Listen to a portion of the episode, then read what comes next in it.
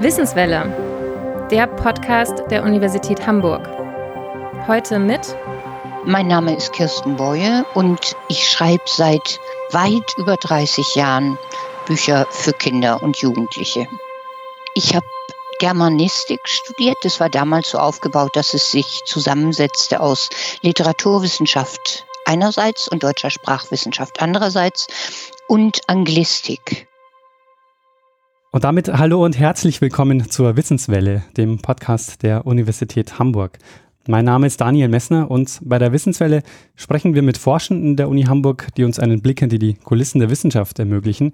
Und außerdem laden wir regelmäßig Alumni ein, die sich zurückerinnern an ihre Zeit an der Uni Hamburg. Und wir sprechen mit ihnen über erste Mensa-Besuche und prägende Erlebnisse in und außerhalb des Hörsaals. Heute zu Gast ist die Schriftstellerin Kirsten Boje. Sie hat an der Uni Hamburg studiert und auch promoviert, ist Ehrenbürgerin der Stadt Hamburg und hat inzwischen über 100 Kinderbücher geschrieben. Frau Boje, ich freue mich sehr, dass Sie sich Zeit nehmen für das Gespräch. Ich freue mich auch. Ich erinnere mich noch sehr gerne an meine Studienzeit. Ich würde gerne, um ins Gespräch zu kommen und um Sie besser kennenzulernen, mit einer kurzen Schnellfragerunde starten, Frau Boje. Der Ort, an dem Sie am liebsten schreiben? Mein Schreibtisch in meinem Arbeitszimmer. Die Uhrzeit, um die Sie am liebsten schreiben? Zwischen sieben und acht morgens. Eine Alternative zur Computertastatur ist die Schreibmaschine oder lieber Block und Bleistift? lieber Block und Bleistift.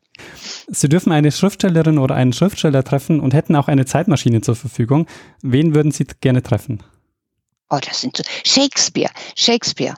Äh, je älter ich werde, desto mehr bewundere ich ihn. ähm, Arial oder Times New Roman? Ähm, je nachdem, was für ein Text. Also in Mails, Areal und sonst durchaus auch, auch äh, Times New Roman. Wie viele Bücher liegen auf Ihrem Nachttisch? Viel zu viele, ich werde sie alle gar nicht lesen können. und das letzte Frage, Taschenbuch oder Hardcover? Auch wieder je nach Situation Hardcover, einfach weil es besser im Regal steht. So. Aber in der Hand liegt ein Taschenbuch besser. ja. Gibt es denn äh, einen Lieblingsplatz auf dem Campus, den Sie damals hatten und den Sie vielleicht heute auch noch ab und zu mal besuchen? Es gibt einen Lieblingsplatz, den ich heute nicht mehr besuchen kann, weil es ihn nicht mehr gibt. Damals bestand der Campus aus Pädagogischem Institut, Philosophenturm, Audimax und äh, Mensa-Gebäude. Mehr gab es nicht. Und das heißt, es gab große Rasenflächen davor, die natürlich heute alle bebaut sind. Und die waren bestimmt nicht nur mein Lieblingsplatz, sondern der Lieblingsplatz ganz, ganz vieler Studierender damals. Aber die kann man heute nicht mehr aufsuchen. Können Sie sich denn noch an Ihre erste Lehrveranstaltung erinnern oder Ihren ersten Besuch an der Uni Hamburg? Meine erste Veranstaltung äh, war ein Proseminar zu einem Thema, an das ich mich nicht genau erinnere. Das Studium gliederte sich damals in Proseminare, von denen man eine bestimmte Anzahl äh, belegen musste und anschließend dann Hauptseminare. Und es gab keinerlei Einführung ins Studium. Ich glaube, das kann man sich heute nur schwer vorstellen. Das heißt, auch in den Pro-Seminaren saßen, wenn die thematisch interessant waren, vielfach Studierende, die schon im zehnten oder zwölften Semester waren und unendlich vieles wussten, wovon die Anfänger keine Ahnung hatten. Und ich kann mich sehr, sehr genau erinnern, dass die ersten paar Sitzungen dieses einen Proseminars für mich vollkommen unverständlich waren und ich habe mich dann zu Hause wahnsinnig vorbereitet und habe gedacht, was sitzt du da und bereitest dich vor, wenn du nicht auch mal was sagst? Das Ganze muss doch irgendwie einen Sinn haben. Du musst doch irgendwie da reinkommen. Und es ging in irgendeiner Form um Habermas und ich habe wirklich nichts verstanden. Auch wenn ich es gelesen habe, habe ich nichts verstanden. Und ich habe mich dann tapfer gemeldet und habe irgendwas gesagt und danach sah ich an allen Gesichtern, es war so daneben gewesen. Alle haben sich amüsiert und dann dachte ich zuerst, ich will sterben. Als nächstes dachte ich, in dieses Seminar gehe ich nie mehr wieder. Und als drittes dachte ich, jetzt erst recht. Und es war also insofern eine ganz spannende Erfahrung gleich am Anfang des Studiums. Aber ich denke, was man den Erstsemestern damals zugemutet hat, war einfach viel zu viel und es ist ja kein Zufall, dass es unendlich viele Studienabbrecher gegeben hat in der Zeit. Man schwamm eigentlich mehr oder weniger durch sein Studium, bis man dann beschloss, das soll mein Examensthema sein und darauf hat man dann konzentriert zustudiert. Das klingt jetzt nicht so, als hätte es mir Spaß gemacht, aber nach einer Weile habe ich mich eingefunden und Es war eine wunderbare Zeit in vielerlei Hinsicht. Haben Sie denn schon immer einen besonderen Bezug zu Büchern gehabt? Immer. Also ich habe mir selbst mit fünf Jahren das Lesen beigebracht, was damals, glaube ich, nicht so selten war. Kinder wollten damals unbedingt, unbedingt lesen können, weil ähm, es gab kein Fernsehen, es gab im Rundfunk nur einmal wöchentlich eine halbe Stunde Kinderfunk. Also wenn man was anderes wollte als das eigene Leben, musste man lesen können. Hab irgendwann die öffentlichen Bücherhallen in Hamburg entdeckt, äh, bin da jede Woche bis zum Abitur mit einer großen Einkaufstasche meiner Mutter gewesen und habe mir meine Bücher ausgesucht. Also Lesen war für mich immer ganz, ganz zentral. Und deshalb war natürlich auch die Verlockung, Literaturwissenschaft zu studieren, so unendlich groß, selbst wenn ich nicht so ganz genau wusste, was ich damit hinterher anfangen kann. Würden Sie das heute nochmal studieren oder würden Sie heute ein anderes Studienfach wählen?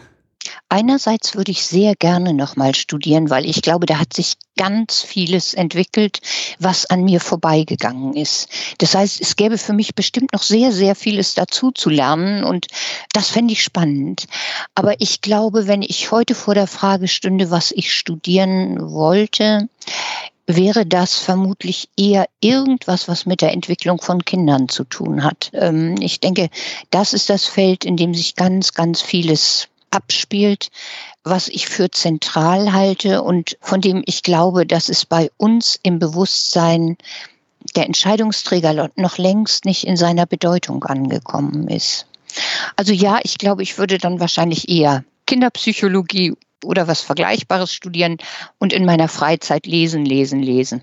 Ah, wie haben Sie denn gelernt, ähm, so zu schreiben, dass, dass, Kinder, ähm, dass es Kinder auch verstehen? Also ist das was, was Sie über die Uni auch als Fähigkeiten mitgenommen haben oder ist das was, was in der Praxis entstanden ist, während Sie es gemacht haben? Eher das Zweite. Also ich glaube, die Tatsache, dass ich so unendlich viel gelesen habe, hilft mir beim Schreiben, aber auch die analytischen Instrumente, die ich im Studium gelernt habe, spielen vor allen Dingen in der Planung durchaus eine Rolle. Nicht mehr beim Schreiben selbst. Das Schreiben selbst ist spontan bei mir. Und warum das für Kinder funktioniert, kann ich Ihnen überhaupt nicht sagen. Das könnte Ihnen vielleicht irgendein Psychologe erklären. Ähm, ich kann mich einfach noch sehr, sehr gut erinnern an meine eigene Kindheit.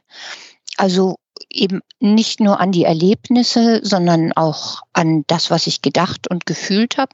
Und ich glaube, das spielt eine große Rolle, wenn Sie für Kinder schreiben. Und dann habe ich selbst ja zwei Kinder, die inzwischen natürlich längst erwachsen sind, aber deren Kindheit ich dann ja auch noch mal begleitet habe und die Kindheit ihrer Freundinnen und Freunde.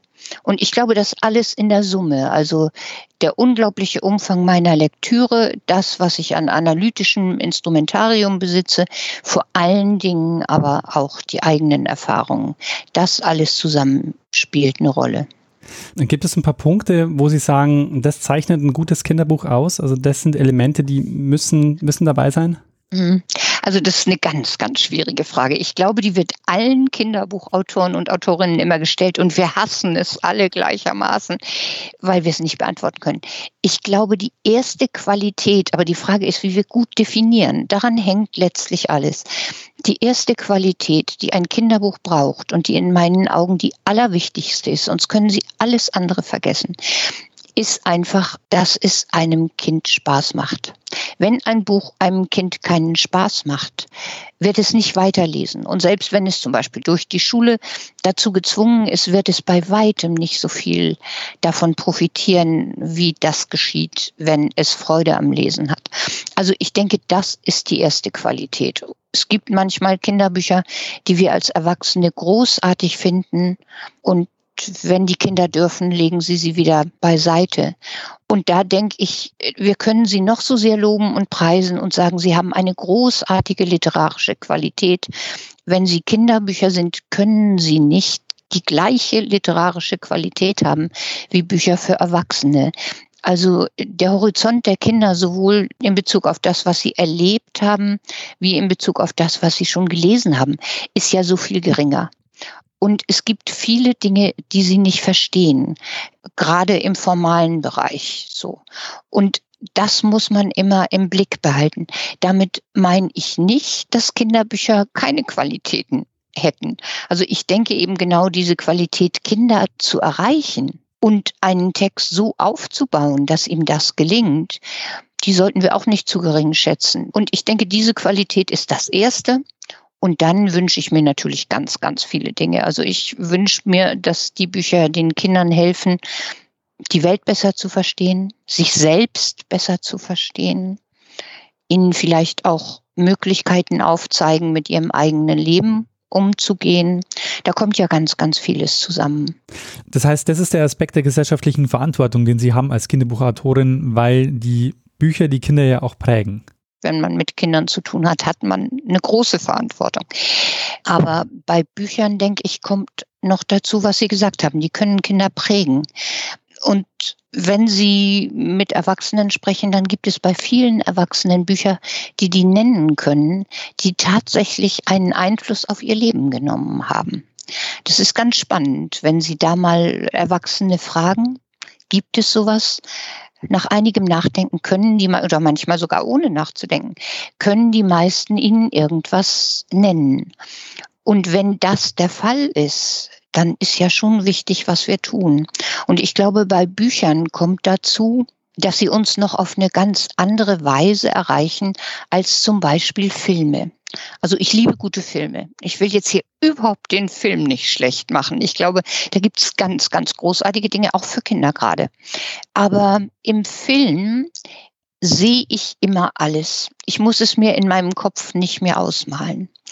Das ist in einem Buch anders. Wenn ich lese, sind es zunächst nur kleine schwarze Zeichen auf weißem Papier oder zur Not auch auf dem Reader, aber bei Kindern meistens auf Papier. Mehr ist das nicht. Wieso muss ich weinen? Wieso muss ich lachen? Das ist ja alles die Arbeit meines eigenen Gehirns. Und ich brauche dazu alle möglichen Speicher, also die alle möglichen Erinnerungen werden aufgerufen und das heißt auch, dass jedes Buch bei jedem Leser anders realisiert wird im Kopf. Also wenn ich äh, in den Alpen aufgewachsen bin, wird das Wort Berg bei mir andere Assoziationen hervorrufen, als wenn ich in Hamburg aufgewachsen bin und nie in den Bergen war. Dann denke ich vielleicht an den Rodelberg vor meinem Haus oder was auch immer. Oder der Begriff Vater der löst bei uns allen vollkommen unterschiedliche Assoziationen aus. Das heißt, das Lesen geht relativ tief auf eine andere Weise als der Film. Und deshalb, glaube ich, kann es auch sehr viel auslösen. Und auch das trägt zu dieser Verantwortung bei. Wobei, wenn ich das jetzt so sage, dann klingt es, als würde ich mich immer hinsetzen und tief, tief über sowas nachdenken. Und das wäre eine schwere Last auf meinen Schultern. So ist es ja nicht. Also das Schreiben ist ja eine ganz, ganz große Freude. Und das ist ja im Grunde was, was sich sozusagen parallel und auf einer zweiten Ebene abspielt, nicht? Sie haben ja jetzt schon sehr viele Bücher geschrieben. Woher kommt denn die Inspiration? Also woher nehmen Sie die Ideen für die Bücher? Das kann sehr, sehr unterschiedlich sein.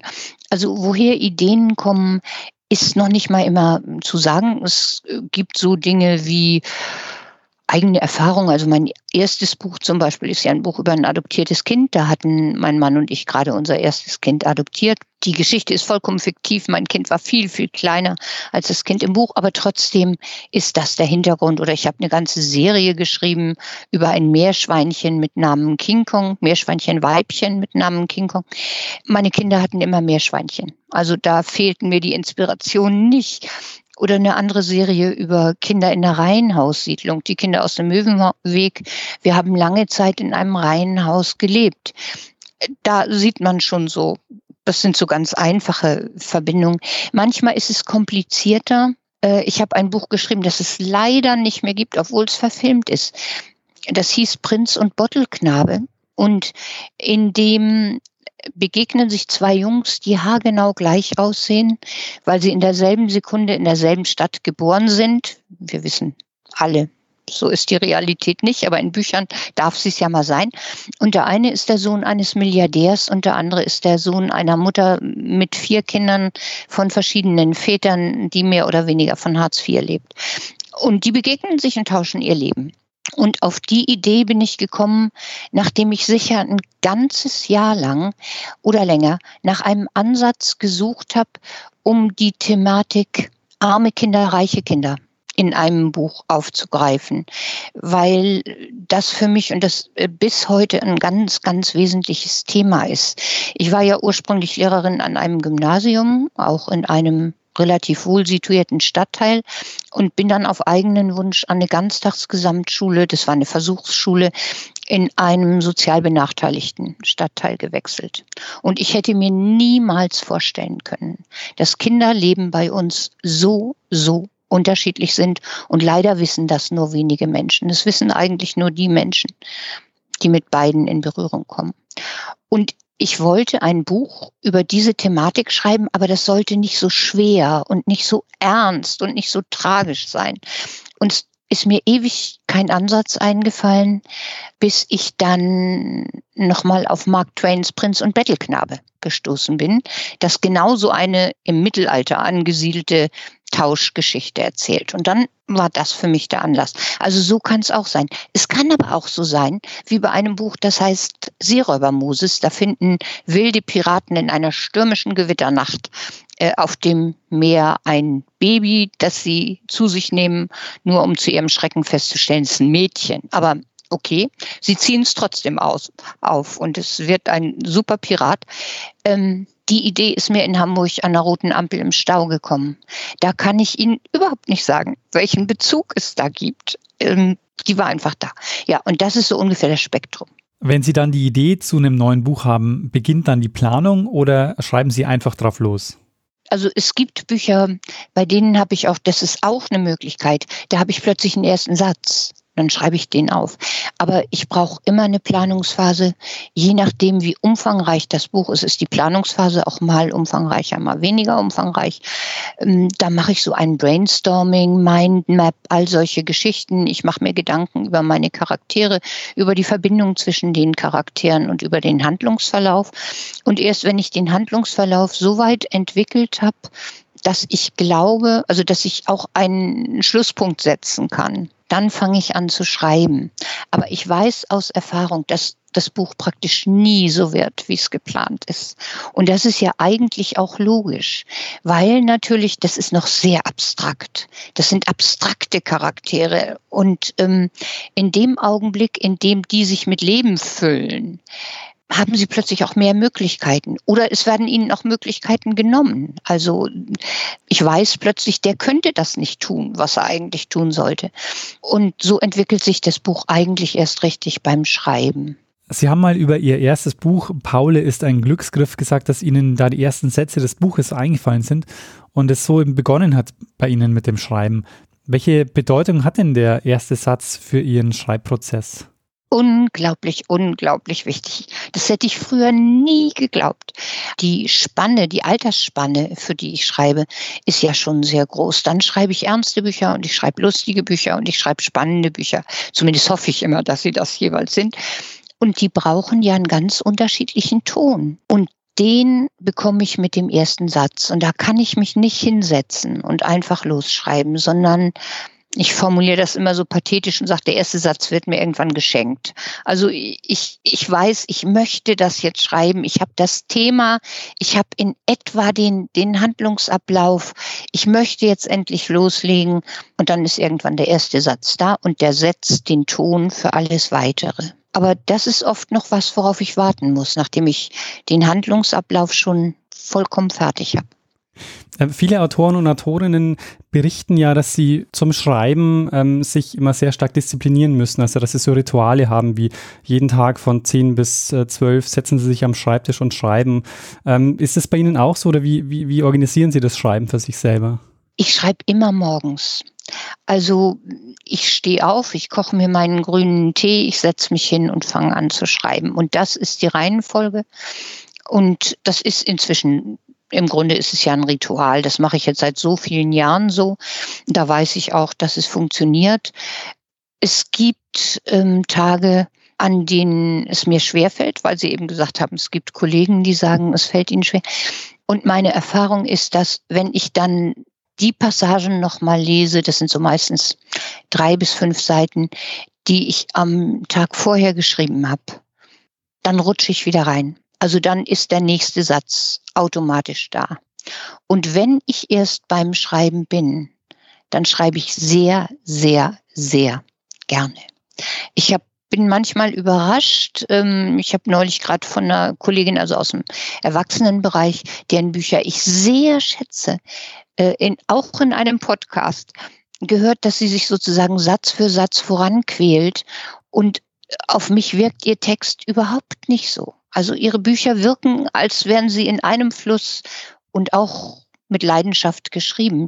Das scheint aber nicht immer so zu sein. Und insofern bin ich sehr dankbar, dass es mir tatsächlich so geht, dass ich, wenn ich erst mal drin bin, wirklich auch mit Freude schreibe. Gibt es bei Ihnen noch ähm, große Überarbeitungsphasen oder ist der Text, der dann in dem Moment entsteht, auch schon so im Grunde, dass er auch stehen bleiben kann? Ja, also das Zweite tatsächlich. Ich glaube, dafür habe ich am Anfang in der Planungsphase zu genau nachgedacht. Und dadurch, dass ich jeden Tag die Passagen des Vortrags nochmal äh, durchlese und da dann ja zum Teil auch schon Veränderungen vornehme, ändere ich in der Regel, auch wenn ich dann zum Schluss natürlich alles nochmal lese und genau angucken, gucke, nicht mehr sehr viel.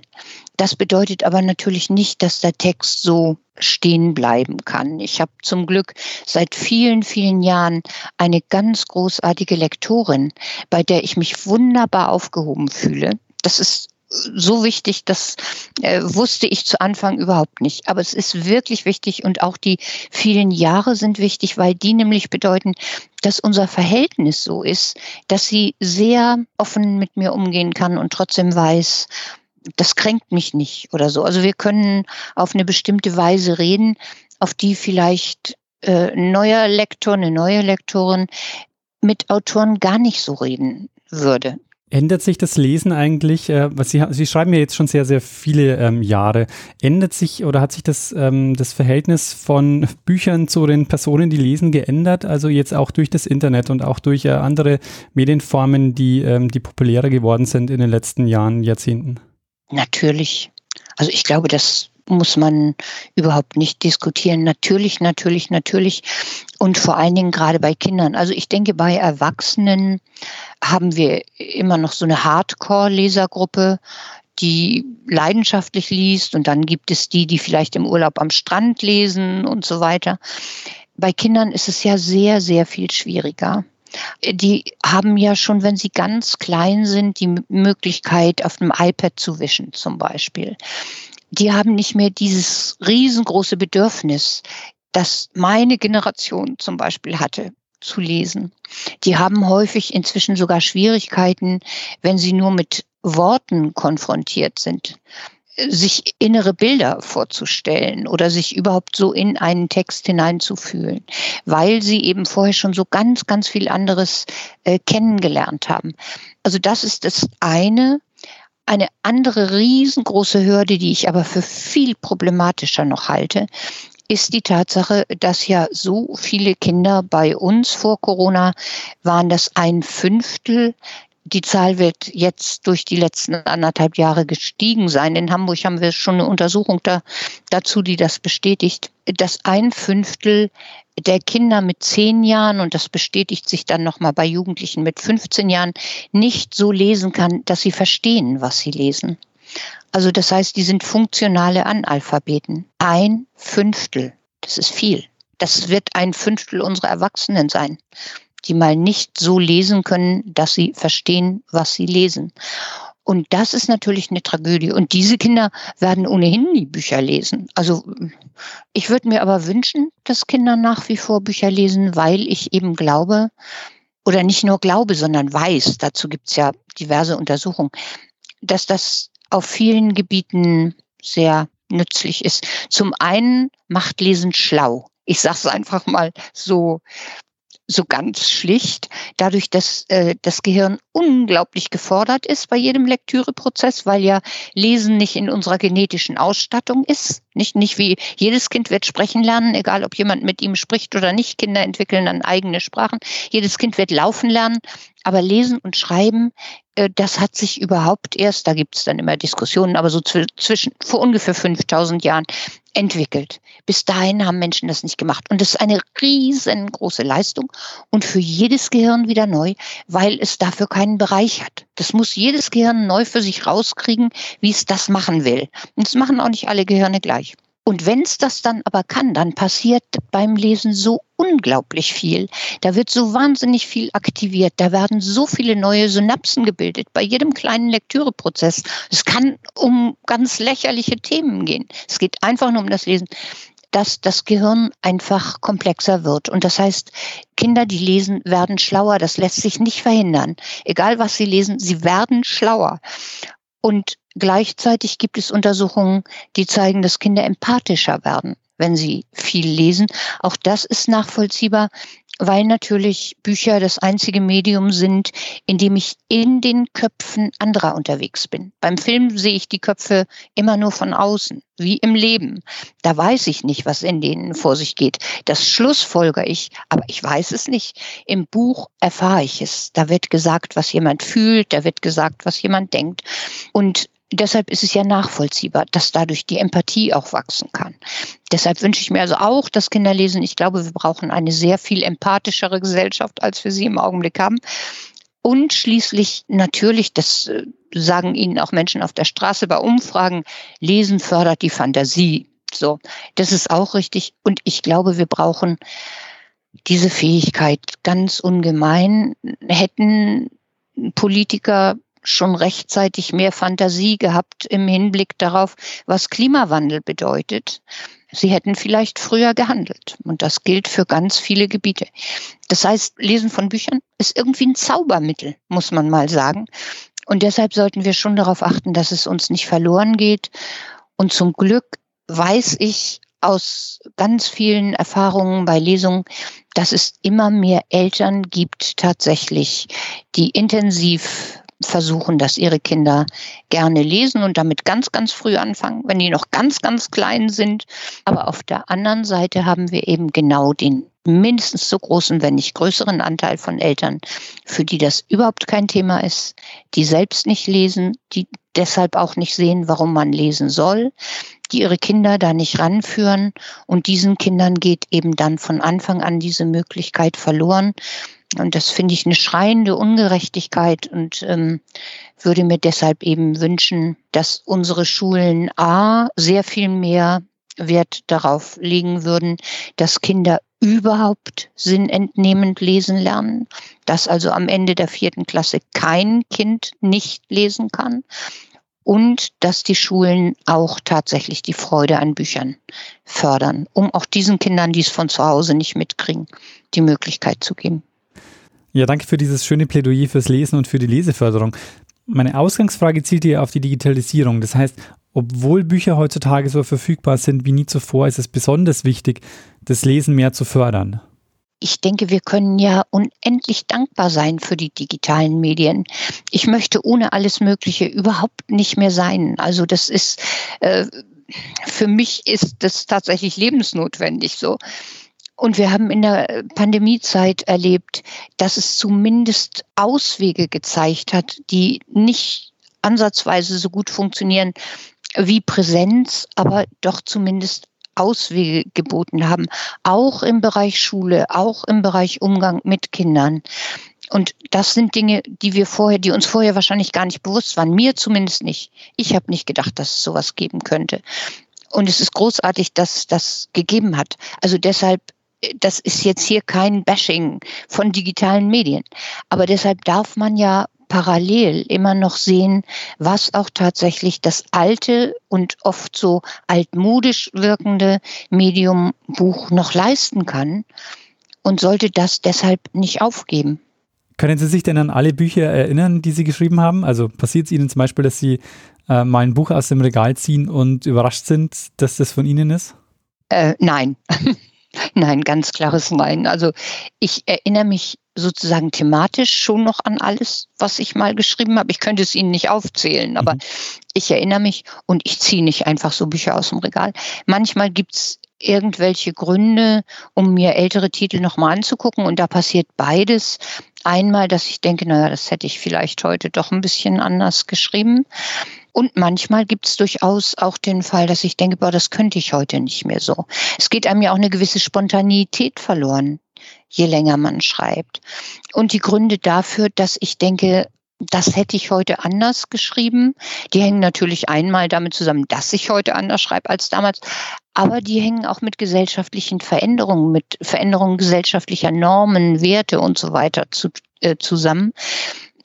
Das Problem jetzt eben auch in vielen Kinderbüchern, dass da Begriffe auftauchen, die heute nicht mehr so verwendet werden können. Also so können gesellschaftliche Veränderungen dazu führen, dass sie auch ein Buch, weil es für Kinder ist, nicht so lassen können. Ich denke, es ist was anderes in der Erwachsenenliteratur. Da kann ich historisches Denken voraussetzen. Das kann ich bei Kindern nicht. Und wenn dann gesagt wird, naja, das lesen die Erwachsenen ihnen vor und die erklären ihnen das dann, ich wünsche mir ja gerade, dass Kinder auch alleine lesen, auch selber lesen. Und dann sollten die Bücher schon so sein. Und nicht alles kann man durch ein Nachwort klären. Das sind manchmal so Probleme, die auftauchen bei älteren Titeln. Zum Glück nicht viel. Gibt es ein Genre, das Sie mal gerne noch bearbeiten wollen würden, dass Sie ähm, ja, wo Ihnen vielleicht bislang noch die, ähm, die Idee gefehlt hat, was es dann sein könnte?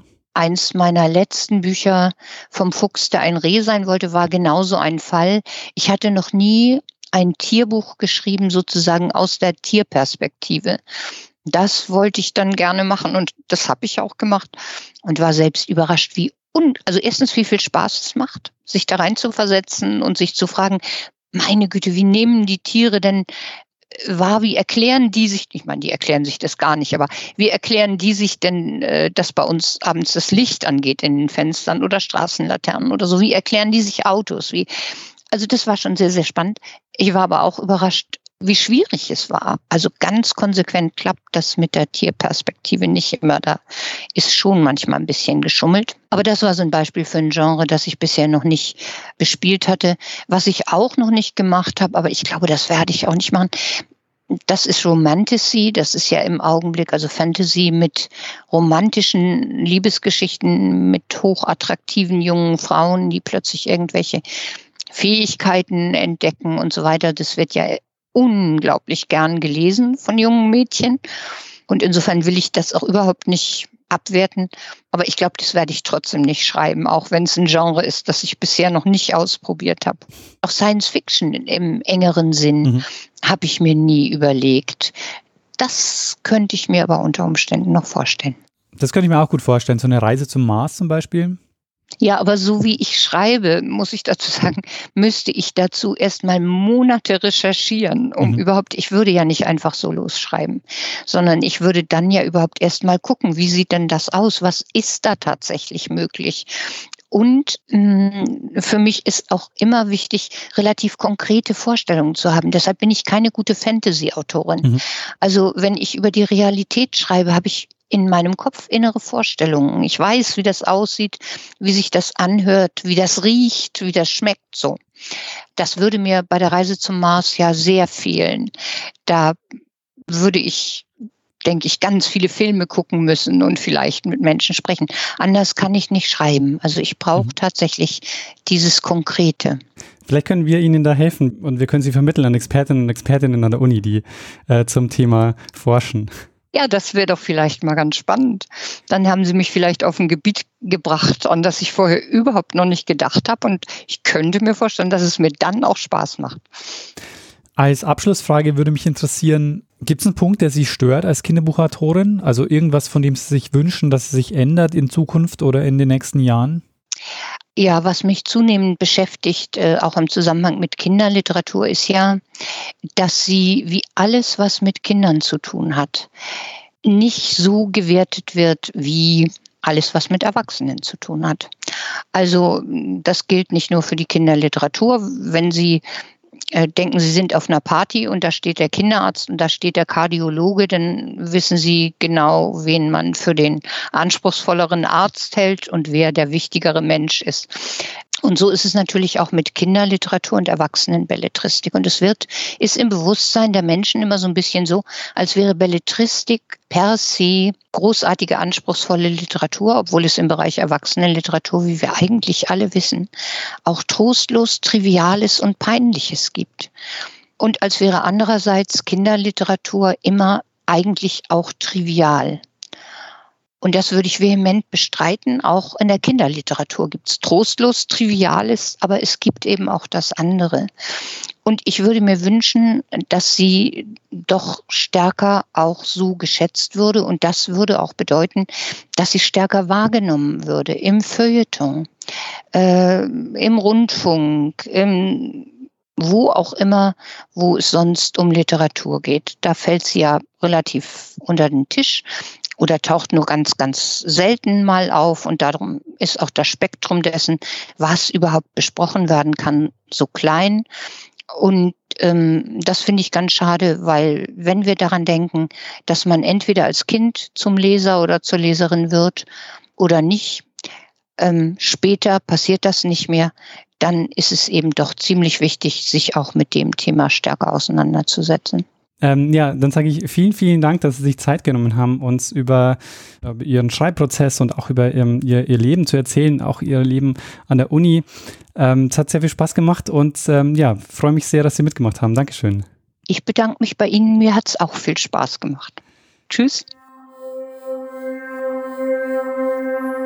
Und das war die Wissenswelle mit der Kinderbuchautorin und Uni Hamburg Alumna Kirsten Boje. Wir freuen uns über Feedback zu dieser oder anderen Episoden. Das geht auf unseren Social Media Kanälen oder per Mail an podcast.uni-hamburg.de.